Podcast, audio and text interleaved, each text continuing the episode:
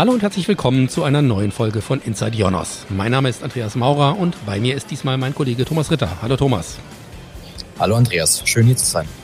Sie hören es schon am Hintergrund. Diese Folge ist wieder etwas Besonderes, denn diesmal melden wir uns vom Jonas Summit, unserer zweitägigen Konferenz, die Ende September stattgefunden hat und wo sich 400 Teilnehmer auf der Messe Karlsruhe getroffen haben. Im Jonas Summit haben wir das Cloud Up und das Partner Up zusammengefasst. Zwei Veranstaltungen, die in den letzten Jahren wegen der Corona-Pandemie leider nur virtuell stattfinden konnten. Beim Cloud Up hat die Keynote unser Chief Customer Officer Martin Endres gehalten. Genau. Martin hat in seiner Keynote unter anderem über zwei Faktoren gesprochen, die Unternehmen derzeit stark unter Druck setzen. Einerseits die Stromkosten und auf der anderen Seite den Fachkräftemangel. Nach seinem Vortrag hat er mir erläutert, wie hier die Cloud helfen kann. Vielleicht in aller Kürze, ja, bei dem Thema Fachkräftemangel hilft natürlich die Automatisierung, die man mit Infrastructure as a Service bekommt. Bei dem Thema Stromkosten setzen wir halt auf sehr moderne Rechenzentren. Die sind alle zertifiziert, was Energiemanagement angeht. Und insofern haben die Kunden in beiden Vorteile, wenn sie unsere Cloud einsetzen. Du sagtest auch in der Keynote, Ionos sei die beste Cloud für Startups, Mittelstand und den öffentlichen Sektor. Das klingt ja erstmal nach einer sehr gewagten These. Nehmen uns doch mal kurz mit und erklär äh, kurz, wie kommst du darauf? Was ist da der Hintergrund? Ja, also es ist die Mission. Wir möchten diese beste Cloud bauen. Das nochmal äh, spezifisch. Ähm, aber wir glauben natürlich, dass für diese Kundengruppen ein paar Elemente ganz entscheidend sind. Da gehört dazu ein gutes Preis-Leistungs-Verhältnis, weil alle natürlich aufs Geld achten müssen an der Stelle. Wir haben sehr gute Performance für einen guten Preis. Wir haben zwei Preissenkungen dieses Jahr gemacht. Aber dann gehören andere Themen dazu, wie Compliance, Datenschutz, digitale Souveränität natürlich für den öffentlichen Sektor und zuletzt natürlich eine Cloud, die einfach zu benutzen ist. Ja, und da setzen wir mit dem Datacenter Designer wirklich Standards in der Einfachheit der Bedienung. Ein ganz wichtiger Faktor bei Ionos ist die enge Zusammenarbeit mit den Partnern. Was macht denn die Partnerschaft mit Ionos so besonders? Was uns ganz wichtig ist bei den Partnerschaften, ist, dass das Partnerschaften sind, die auf Augenhöhe sind. Also wir wollen die berühmten Win-Win-Situationen schaffen und da drehen wir schon auch die eine oder andere Extraschleife mit unseren Partnern, damit deren Anforderungen, deren Wünsche ja, auch bei uns in der Partnerschaft sich wirklich wieder gut spiegeln. Ja. Äh, das zweite Thema ist natürlich Vertrauen, den man braucht im Aufbau. Wir gehen da auf die Partner zu. Wir haben, glaube ich, sehr, sehr großzügige Konditionen auch in unserem Partnerprogramm drin, die auch zeigen, dass wir das Geschäft mit den Partnern ernst nehmen und eine Partner-First-Strategie dafür. Mhm. Jetzt ist der erste Tag des Summits ja schon vorbei. Von welchem der Inhalte, die du gestern gehört hast, hast du denn bisher am meisten für dich mitgenommen? Ja, natürlich ist immer spannend zu hören, wie sich die Product Roadmap entwickelt, ja, auch für uns. Ähm, das war, glaube ich, ein echtes Highlight. Ansonsten die Rechenzentren, dass wir die energieeffizient aufstellen und wie wir die wirklich permanent optimieren. Für eine ganz großartige Leistung. Natürlich war das Panel auch sehr spannend. Ja, da war ich als Moderator ja mittendrin, aber war eine intensive, angeregte Diskussion, bei denen die Positionen rausgekommen sind. Und gerade, wenn ich den noch dazufügen darf, habe ich mir gerade angeschaut, das Thema Social Media. Braucht man heute einen TikTok-Kanal als Agentur? Fand ich auch nochmal sehr spannend. Also wir haben tollen Content. Martin hat das Panel erwähnt, in dem es darum ging, wie die Multicloud die deutsche Verwaltung auf das nächste Level hieven kann. Und du hast, glaube ich, mit einigen der Diskussionsteilnehmer gesprochen, Thomas. Ja, richtig. Mit auf dem Podium saß ja zum Beispiel auch Harald Joos. Das ist der CIO, also der Chief Information Officer beim Bundesfinanzministerium. Und in dieser Rolle soll er ja auch die Bundesverwaltung Cloud Ready machen. Und dabei setzt er eben auf eine Multicloud-Strategie. Ich habe Harald nach der Panel-Diskussion mal gefragt, warum er dabei nicht einfach auf eine fertige Lösung von der Stange setzt. Ja, Thomas, wen sollen wir kaufen? Es gibt viele gute Lösungen in Deutschland, es gibt viele gute Lösungen in Europa und wir sprechen immer nur über die Amerikaner, die auch noch mit dabei sind. Das heißt also, wir wüssten gar nicht, was wir kaufen sollen. Außerdem wollen wir nicht nur einen Anbieter haben, sondern wir wollen mehrere Anbieter haben, weil Resilienz ist uns unheimlich wichtig, Souveränität. Und Souveränität heißt nicht, wir machen alles alleine, sondern wir haben Wahlmöglichkeiten und können eben zwischen vielen guten Optionen wählen. Klar ist auch, du hast es gerade gesagt, ohne US Hyperscaler wird das wahrscheinlich nicht gehen. Das ist die Frage, wie, wie baut man die denn in so eine Multicloud-Architektur ein und welche Rolle spielt denn dann so ein nationaler Anbieter, so ein nationaler Hyperscaler? Unsere Strategie ist, dass wir unsere Anwendungen zukünftig nur noch Cloud Native grundsätzlich Cloud Native entwickeln. Das bedeutet, sie laufen theoretisch auf allen Plattformen. Eine Anforderung von uns ist, dass sie auf mindestens immer zwei Plattformen laufen. Das heißt also, ich brauche zwei verschiedene Plattformen und eine dieser Plattformen muss aus meiner Sicht ganz klar eine nationale, eine deutsche Plattform sein. Die US-Hyperscaler werden wir nicht komplett wegdenken können, weil die sind einfach von ihren Innovationen her, von den Investitionen, die die in innovative Cloud-Lösungen eben reinpacken, sind die uns etwas voraus ja, in Euro als das, was wir in Europa machen. Mhm. Du hast es ja gerade vorher erwähnt, das Thema Souveränität ist natürlich ganz essentiell auch für die, für die Bundesverwaltung. Ähm, wie lassen sich denn so Cloud-Vendor-Logins ähm, auch vermeiden? Na, Vendor-Logins lassen sich vermeiden, wenn du als erstes schon mal wissen würdest in Deutschland, wer nutzt eigentlich welche Cloud. Das wissen wir im Augenblick nicht. Wir sind ziemlich im Blindflug unterwegs. Deswegen planen wir ja auch einmal das ganze Feld für Deutschland zu sortieren, damit wir eben wissen, was sind unsere vertrauenswürdigen Cloud-Anbieter. Und wenn wir die vertrauenswürdigen Cloud-Anbieter haben, dann können wir auch aufpassen, dass es keine Vendor-Logins gibt und dass nicht eben alle zum Beispiel zu einem US-amerikanischen Hersteller eben hinstreben. Sondern Ziel ist es ganz klar, eben den europäischen Markt stärker zum Vorschein zu bringen und hier auch mehr Volumen draufzubringen. Also Multi-Cloud-Strategie heißt viele Clouds, deutsche, europäische und US-amerikanische Lösungen, sofern sie unsere Anforderungen an die Informationssicherheit und den Datenschutz erfüllen. Und ebenfalls auf dem Panel vertreten war das Informationstechnikzentrum Bund. Das ist der zentrale IT-Dienstleister des Bundes. Dessen Direktor Dr. Alfred Kranstadt hat mir gesagt, wofür der Bund denn überhaupt eine Cloud-Lösung braucht. Also wir brauchen es von zwei Seiten. Ich vertrete natürlich die Dienstleister-Sicht. Da ist es sehr simpel. Ich möchte skalieren, ich muss skalieren.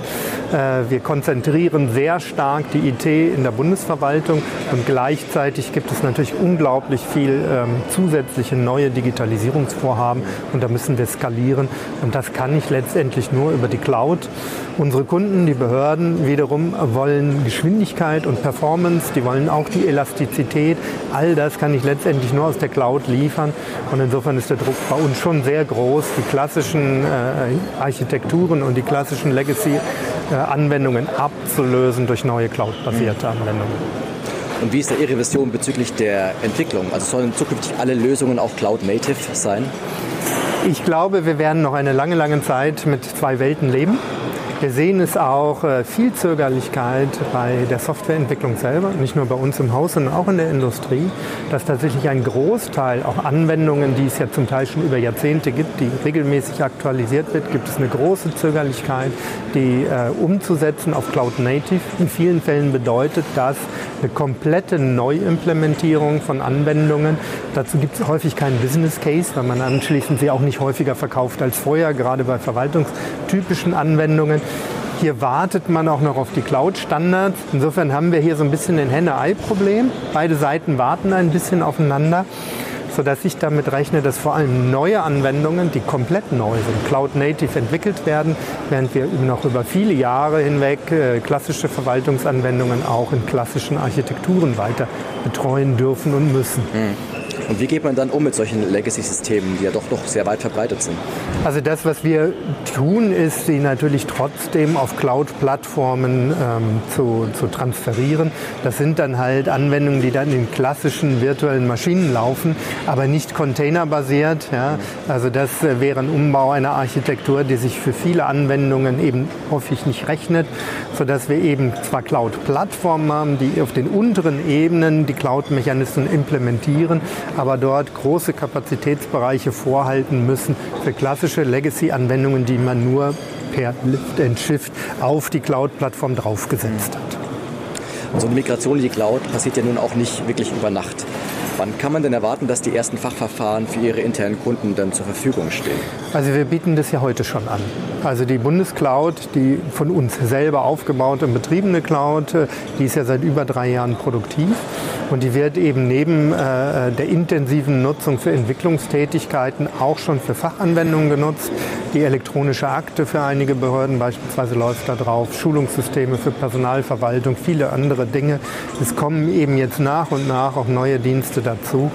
Und die können heute schon, die werden heute schon von etlichen Behörden in der Bundesverwaltung genutzt. Mhm. Schon ziemlich erfolgreich in der Cloud ist ja die Dataport, der IT-Dienstleister für mehrere norddeutsche Bundesländer. Und wir arbeiten schon seit einigen Jahren mit Dataport zusammen. Thomas, vor allen Dingen beim sogenannten Projekt Phoenix. Vielleicht erklärst du kurz, was sich dahinter verbirgt. Ja, gerne. Also hinter dem Projekt Phoenix verbirgt sich im Prinzip ein cloudbasierter Arbeitsplatz für Behörden. Und der ist komplett auf Open Source Software basiert. Mit unserer Cloud-Plattform liefern wir die Infrastruktur für das Projekt. Ich habe den Vorstandsvorsitzenden von Dataport, den Dr. Johann Beetzer, mal gefragt, wie viele Nutzer denn das Projekt Phoenix heute schon hat. Wir haben, wenn man die unterschiedlichen Module zusammenzählt, äh, die wir am Start haben, jetzt mittlerweile knapp 100.000 Nutzer drauf. Da gibt es einige Testinstallationen, also jetzt gerade für die Phoenix 3.0, das ist die neueste Version, da wo sozusagen alles drin ist, um, alles, um alle Arbeitsbedürfnisse abzudecken. Da haben wir mehrere Institutionen mit jeweils äh, 200 Nutzern in der Größenordnung unterwegs, von denen wir natürlich auch eine Menge lernen, auch lernen wollen, denn wir wollen ja nutzerorientiert Software entwickeln. Mhm. Und Ihrer Erfahrung heraus, wie skeptisch sind denn die Anwender, wenn sie damit konfrontiert werden? Also wenn statt Word zum Beispiel Collabora auf dem Bildschirm erscheint? Gemischt. Also das wäre jetzt gelogen, wenn ich behaupten würde, dass es keine Challenge ist. Natürlich ist das eine Challenge, ein solcher Change. Aber unsere Story ist ja auch, dass wir was Neues schaffen. Wir wollen eben den neuen Arbeitsplatz auch präsentieren. Es ist also nicht nur einfach Word, Microsoft Word gegen Collabora ersetzen. Übrigens, die Grundfunktionen sind dieselben. Also so schwer ist das gar nicht. Wenn ich das kann, können das andere auch. Es ist also mehr Gefühl und Haltung und es ist vor allen Dingen der Mehrwert, dass das Ganze integriert ist in einen modernen Arbeitsplatz, der eben nicht nur, ich schreibe jetzt mal Dokumente für Akten, nee, ich arbeite elektronisch digital und kann das auch mit, kollaborativ mit anderen zusammen machen, kann auch gleichzeitig Videokonferenz machen, kann per Chat austauschen und so weiter und so weiter. Also hier ist schon ein Aufbruch in eine neue Welt des modernen Arbeitens. New Work. Und wie geht man, wenn so eine Skepsis aufkommt, wie geht man mit so einer Skepsis dann konkret um? Wie immer in den Changes, die man, die, die man aus der Industrie, auch bei der öffentlichen Verwaltung, wie bei uns also auch kennt, man nimmt erstmal eine kleinere Gruppe, probiert das aus, lässt die Skeptiker über die Schulter gucken, nimmt deren Skepsis auf und sagt, du musst jetzt noch nicht, ja, aber demnächst bist du auch dran und so. Und dann kriegt man das auch schon hin. Es ist nicht das erste Mal, dass wir neue Software einführen. Und wie schafft man es, dass man so ein Projekt wie Projekt Phoenix auch noch weiter in der Breite ausrollt? Was, was sind da die nächsten Schritte? Ja, ich glaube, dass erstmal, also was wir beobachten, ist, dass von außen eigentlich eine Menge getan wird. Also die globalen Weltverhältnisse sind ja der beste Promoter für ein solches Open Source Projekt. Wir verdanken das ja im Grunde genommen Donald Trump. Ja, und auch gleichzeitig der Strategie, Software aus Amerika über ein dickes Kabel nach Europa zu bringen. Ja, und jetzt hat Putin einen wichtigen Beitrag geleistet, wenn er es war, indem er diese äh, Gaspipeline in die Luft gesprengt hat. Ja, weil man da daran sieht, wie verletzlich wir sind, wenn wir von solchen großen Datenkabeln eben abhängig sind. Insofern zahlen also Projekte, die wir in Europa machen, darauf ein, auf digitale Souveränität ein und, das, und befördern auch den Rollout. Der zweite Aspekt, den man auch nicht unterschätzen darf, ist, wir befördern damit eben auch eine Industrie hier in Europa, Deutschland und Europa, weil wir arbeiten ja hier mit Herstellern zusammen, die das auch bereits können. Wir bauen das nur zusammen und betreiben es eben sicher. Und der dritte Aspekt ist, dass wir hier eine Aufbruchstimmung auch erzeugen, eine Aufbruchstimmung erzeugen. Wir können das, was die anderen großen Softwarehersteller auch können, auch. Ja, und was machen die in der ganzen? Ich hab, wir haben das mal analysiert. Ja, Im Grunde genommen sind das alles auch Software, große Software-Companies, die eben Open Source äh, proprietarisieren, wie ich sage. Also zu ihren Eigentumsrechten zusammenbauen. Und wenn die das können, können wir das auch. Sie waren ja nun auch Teilnehmer ja, auf ja. Äh, dem Panel zum Thema Multicloud in der öffentlichen Verwaltung. Gibt es denn den einen Aspekt, den Sie für sich so mitgenommen haben? Es sind mehrere Aspekte. Also einmal Einigkeit daran, wir brauchen eine nationale Cloud oder mehrere, nämlich im öffentlich-rechtlichen Sektor, aber auch unter Einbindung von Privaten wie Ionos. Wir machen das ja bereits mit der Bildungscloud und mit Phoenix. Ähm, zweitens, wenn wir externe einbinden, müssen wir immer darauf gucken, dass wir auch eine eigene Souveränität, eine Steuerungsgewalt auch für uns haben. Uneinig waren wir über die Frage, braucht man jetzt unbedingt auch proprietarisierte Software aus dem Ausland, ja, wo ich mal skeptisch bin und sage, naja, also wenn du die hast und bist da abhängig, was machst du, wenn das Kabel durchgeschnitten ist? Dann müsstest du die Software ja wieder rüberschieben. Da hast du ein Risiko, musst du üben, musst du können, musst die Kompetenz wollen, dann würde ich lieber gleich in eine Open Source Infrastruktur investieren. Aber da gab es eben sozusagen zwischen mir und anderen Teilnehmern an der Diskussion schon durchaus eine Unterschiedlichkeit. Zusammengefasst war ein wichtiges Thema, um das es beim Summit immer wieder ging, also die digitale Souveränität. Aber Martin hat ja eben schon ein Thema angesprochen, das ebenfalls in einigen Vorträgen vorkam, nämlich Energieeffizienz bei Rechenzentren. Thomas, wir haben ja gerade in England in Worcester unser neuestes Rechenzentrum eröffnet. Was gab es auf dem Summit in Sachen Rechenzentren zu hören? Ja, Rechenzentren waren mehrfach Thema auf dem Summit. So hat zum Beispiel unser Head of Tech Ops Stefan Mink gemeinsam mit Imke Hille, das ist unsere Data Center Engineer, in einem Vortrag darüber gesprochen, wie sich inzwischen die zahlreichen Generationen der Ionos Rechenzentren unterscheiden und was wir tun, um Energie zu sparen. Und Imke hat mir erzählt, dass wir beispielsweise die Gehäuse von ausgemusterten Servern nicht einfach wegwerfen, sondern wiederverwenden. Aber auch beim Stromverbrauch gibt es noch einige Einsparpotenziale. Ein großer Energieaspekt bei den Rechenzentren ist einfach die Kälteerzeugung. Und da schauen wir, dass wir die Temperaturen erhöhen, dass wir weniger mechanische Kälte erzeugen müssen. Mhm. Und wo steht denn Ionos da schon genau? Also wie nachhaltig sind denn unsere Rechenzentren bereits? Sie werden immer nachhaltiger. Wir haben gerade ein Rechenzentrum in Betrieb genommen. Dort verwenden wir statt Diesel HVO, also HVO. Und wir haben auch eine PV-Anlage in Betrieb genommen. Von daher werden unsere Rechenzentren immer nachhaltiger. Was ist dieses HVO? Was kann ich mir darunter Ähm, vorstellen? das ist praktisch ein Biodiesel. Ah, okay, der da quasi Genau. nicht so viel CO2 Genau, der ist ähm, gerechnet praktisch CO2-neutral.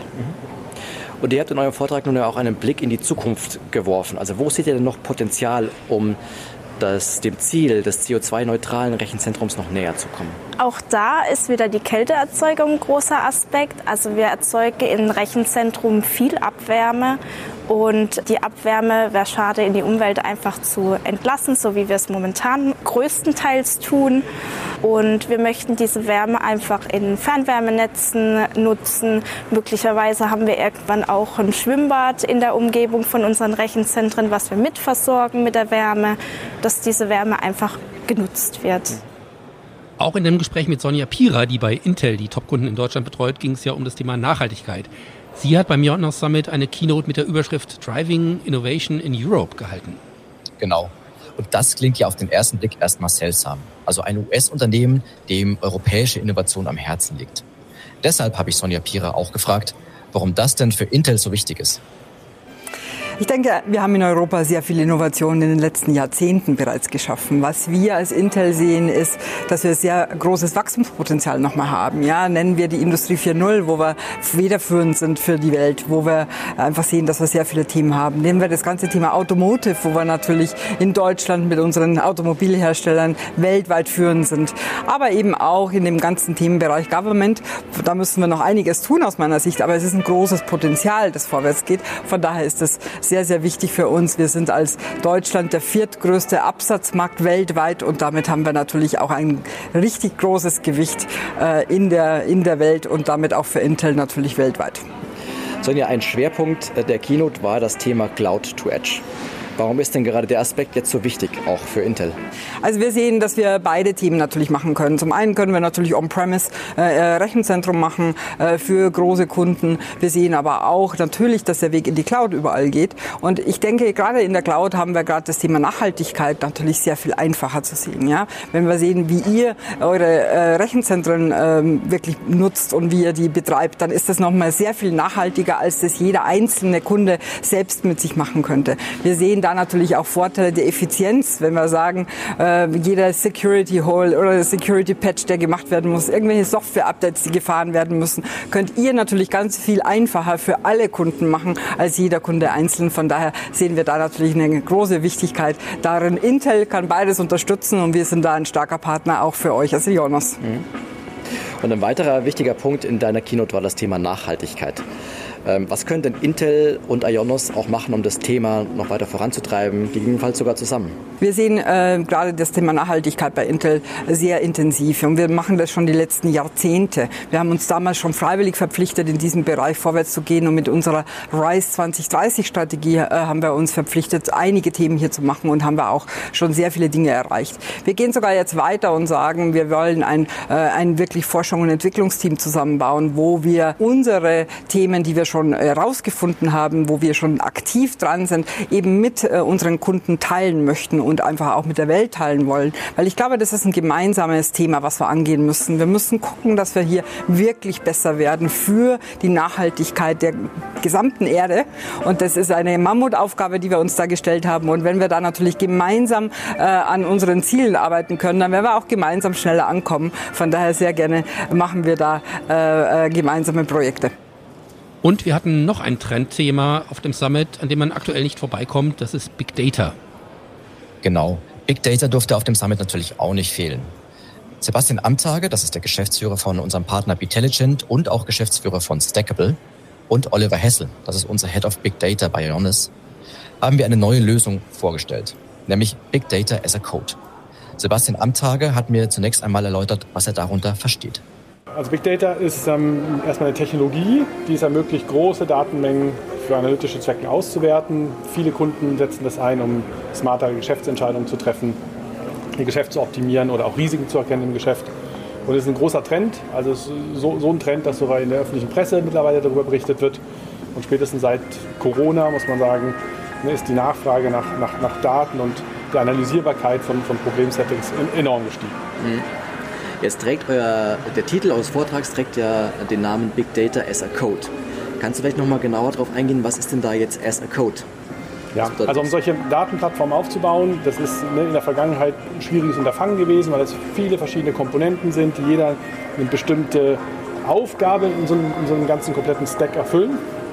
Und wir haben jetzt mit Stackable ein Produkt gebaut, das ähm, diese Einzelkomponenten mit einer Codezeile deployen kann. Das heißt, das ist alles ein Stück Code, was abläuft und eine komplette Infrastruktur aufbaut. Und das heißt, deswegen ist der richtige Begriff einfach Infrastructure is Code. Das heißt, wo man heute früher Maschine um Maschine hingestellt hat, gibt es heute einen Softwarebefehl, ein, ein, ein, ein Statement und das baut virtuell diese ganze Infrastruktur auf. Mhm. Das heißt, ich kann riesengroße Datenmengen plötzlich auf so einem Cluster, den ich mit Stackable hochziehe, auch ähm, analysieren. Und das ist die Vereinfachung. Ich brauche nicht mehr die Leute, die wissen, wie das geht, weil das ziemlich kompliziert ist. Und der Fachkräftemangel haben wir auch gerade gehört. Ne, steckt überall ein, das heißt, die Leute kriege ich auch gar nicht mehr. Ich muss das betreiben, ich muss permanent Versionsupdates machen und um alles das kümmert sich die Stackable-Plattform. Und das ist eine unheimliche Vereinfachung und ermöglicht damit auch Unternehmen, die diese Expertise nicht haben, den Zugang zu der Methodik mit Big Data Daten zu analysieren. Das ist mhm. eigentlich der, der Durchbruch, das ist das Spannende daran. Das ist ja erwähnt, Stackable und Ionos bauen gemeinsam ähm, diese Lösung für Big Data as a Code auf. Oliver, vielleicht kannst du kurz erklären, welche Rolle nehmen denn diese beiden Unternehmen jeweils ein? Also wer ist für was konkret zuständig? Also Stackable, das sind diejenigen, die sich mit den Big Data Technologien in der Tiefe auskennen, die viel Erfahrung haben und die haben diese Maschine gebaut, die die ganzen Big Data Komponenten ausrollen kann, die dafür sorgen kann, dass sie miteinander gut funktionieren, dass sie sich verstehen, weil sie das per se jetzt erstmal nicht tun, da muss man sich drum kümmern als Anwender. Das nimmt Stackable weg. Und was bringt Ionos damit rein? Das Wissen über die Infrastruktur und äh, bei Jonas kriegt man die Infrastruktur mit Stackable, um dann eben diese Anwendungen zur Verfügung zu haben. Und Oliver hat mir auch verraten, ab wann unsere Kunden die Lösung nutzen können. Im Grunde ab heute. Also wir sind gerade in der, in der Beta-Phase. Das heißt, jeder, der sich bei unserem Professional Services meldet, von unseren Kunden, kann mit aufgenommen werden, kann mit, äh, die, mit ausprobieren, die ersten Schritte gehen. Und in den nächsten Wochen werden wir in der Early Access Phase gehen, wo es dann auch alle Kunden, ohne dass sie sich melden, äh, testen und nutzen können. Also jederzeit kann es losgehen. Lass uns zum Schluss noch einen Blick auf den zweiten Tag des Jonas Summit werfen, bei dem unsere Partner im Mittelpunkt gestanden haben. Jonas betreibt ja mehrere Partnerprogramme, die sich alle ergänzen. Richtig. Ich habe mit Claudio Serrano gesprochen. Das ist der Chef unseres Channel- und Direktvertriebs für die Ionos Cloud-Produkte. Und auch mit Heiko Binder, der unser Agentur-Partnerprogramm leitet. Ich habe sie gefragt, wie wichtig es denn für sie ist, mit dem Ionos Summit zum ersten Mal seit Beginn der Pandemie eine echte Konferenz zu veranstalten, bei der die Teilnehmer auch vor Ort sind. Wir merken es jetzt immer wieder, dass auch hier es nicht nur die Hybrid Cloud ist, sondern auch Hybrid Meetings ja, sozusagen. Ähm, äh, mit virtuellen Meetings kann man viele Dinge schnell erledigen, aber auch die persönliche und soziale Ebene sind bei Präsenzterminen unfassbar wichtig. Viele Dinge, die man per Video nicht austauscht, kommen so auf den Punkt. Deshalb ist ein On-Premise-Meeting unverzichtbar. Wir haben ja jetzt in den letzten zwei Jahren extrem viel Online-Konferenzen gehabt. Ja, man spricht ja immer so vom Face-to-Face-Meeting, aber ganz ehrlich, Face-to-Face hast du online jetzt auch mittlerweile. Aber hier ist es Mensch zu Mensch ja, und das kannst du nicht ersetzen. Ich glaube, man kann viel digital machen, aber du musst auch ab und zu mal wirklich Mensch zu Mensch zusammenkommen, dich unterhalten können und eine echte Interaktion haben. Und ich finde es super, dass es geklappt hat. Es werden im Rahmen des Summits ja auch ganz viele neue Produkte vorgestellt, neue Features vorgestellt für unsere Kunden und Partner. Aus deinen Gesprächen mit deinen Partnern heraus, auf was freuen die Partner sich denn am meisten? Was brauchen die denn am meisten von uns? Ah, ich glaube, was äh, insgesamt extrem gut ankommt, ist unsere Vielfältigkeit. Wir sind einer der ganz, ganz wenigen Anbieter, wenn nicht sogar der einzige, der diese extrem breite Palette hat, egal um was es geht. Wir haben eine passende Lösung ähm, und das spart den Partnern natürlich extrem viel Zeit und Geld, nicht bei unterschiedlichen äh, Partnern, äh, Hostern einkaufen zu müssen, sondern bei uns im Prinzip für alle seine Bedürfnisse ein passendes äh, Angebot zu kriegen. Mhm. Claudio und Heiko sind beides Mitglieder der Jury, die unsere Partner Awards vergeben. Ich habe sie gefragt, worauf denn Partner achten müssen, wenn sie am Ende auf der Siegertreppe stehen möchten. Ja, also sehr, sehr schwierige Entscheidung immer für uns, weil Partner bringen schon so, so viele Ideen selber rein, die wir auch gar nicht gedacht haben. Die sind viele, viele unserer Partner machen nicht nur Opportunities und Umsätze, sondern überlegen auch, wie kann man den Kunden einen Mehrwert bieten. Und ich glaube, das ist ein Punkt, da achten wir sehr, sehr drauf. Wie kann Mehrwert für den Kunden geboten werden? Mit Expertise, aber auch mit MSP-Leistung und dort eben auch, äh, wir sehen es, ein, ein riesen Growth und riesen Transformation zu gestalten. Und ihr werdet es nachher sehen, es sind tolle Projekte dabei. Es geht zum einen wirklich um die technische Exzellenz eines Webprojektes. Das kann man auch messen. Wir nutzen da auch gängige Tools. Das kennen die Agenturen auch. Google Lighthouse Index. Da geht es wirklich um die technische Exzellenz der Seite, Performance-Daten etc. Und das Zweite, auf was wir schauen, was ein großer Faktor ist, ist Kreativität, Bildsprache. Das ist natürlich auch ein Stück weit eine subjektive Beurteilung, aber auch da gibt es objektive Kriterien. Und ähm, es muss ein Stück weit eben auch das Gesamtpaket stimmen. Einzigartig und exzellent technisch gebaut. Und in diesem Jahr, diesem Jahr gibt es auch zum ersten Mal einen zusätzlichen Award, nämlich den Sustainability Impact Award. Warum habt ihr euch denn entschieden, einen zusätzlichen Preis in dieser Kategorie zu vergeben? Das Thema ist einfach mittlerweile so extrem wichtig. Wir kennen es auch aus dem eigenen Unternehmen. Wir beschäftigen uns unheimlich stark mit Green Hosting. Das ganze Thema Sustainability hat ein unheimliches Gewicht bekommen. Und was für mich ganz entscheidend ist, wir sehen es mittlerweile auch als Erfolgsfaktor bei unseren Partnern, die teilweise unsere Lösungen ihren Kunden verkaufen, weil sie anbieten können, das wird auch bei Jonas Green gehostet. Insofern, wir hatten letztes Jahr das schon als Bewertungsfaktor bei den Projekten dabei und haben uns daher aber entschieden, dieses Jahr sogar einen Sonderpreis für ein besonders herausragendes Projekt ähm, zu verleihen. Und, das können wir inzwischen ja verraten, den Sustainability Impact Award 2022 hat die Agentur J-Science Studio gewonnen. Und zwar mit einer Homepage für das Projekt Char to Coal. Dabei geht es um eine neue Art der CO2-Kompensation. Genau, und wenn Sie sich für die übrigen Gewinner unserer Awards interessieren, packen wir einen Link zu unserer Pressemitteilung in die Show Notes. Thomas, du hast jetzt mit vielen Gästen und Rednerinnen beim Jonas Summit gesprochen, aber was ist dein persönliches Fazit von dieser Veranstaltung? Also ich habe zwei Themen für mich mitgenommen. Zuerst einmal hat man gemerkt, dass wirklich alle Teilnehmer super happy waren, auf einer Konferenz vor Ort zu sein. Das sah man auch daran, wie die Gespräche jenseits der Vorträge stattgefunden haben und dass vor Ort auch das ein oder andere Geschäft oder die ein oder andere Partnerschaft angebahnt wurde. Und inhaltlich blieb mir ein Begriff aus der Keynote im Kopf. Cloudify or die. Also wer jetzt den Weg in die Cloud nimmt, stärkt auch seine Resilienz. Und das ist ja aktuell wichtiger denn je. Denn die Gefahr ist real, dass es viele Geschäfte in zwei Jahren nicht mehr gibt, wenn sie heute nicht reagieren. Das stimmt und durch die Corona-Pandemie haben das zumindest einige Unternehmen ja schon erkannt und sind nicht ganz so unvorbereitet in die neuen Krisen in diesem Jahr gerutscht. Aber ich glaube, bei vielen Firmen besteht noch viel Handlungsbedarf in Sachen Digitalisierung. Wir machen dazu auch regelmäßig Umfragen und da wird sicherlich im nächsten Jahr wieder einiges Neues zu hören geben. Vielen Dank für diese Informationen vom Summit, Thomas, und vielen Dank Ihnen fürs Zuhören. Wie immer freuen wir uns über Kommentare oder Bewertungen und wenn Sie das noch nicht getan haben, abonnieren Sie uns doch direkt unter insight.jonas.de oder auf den gängigen Podcast-Plattformen. Tschüss und bis zum nächsten Mal.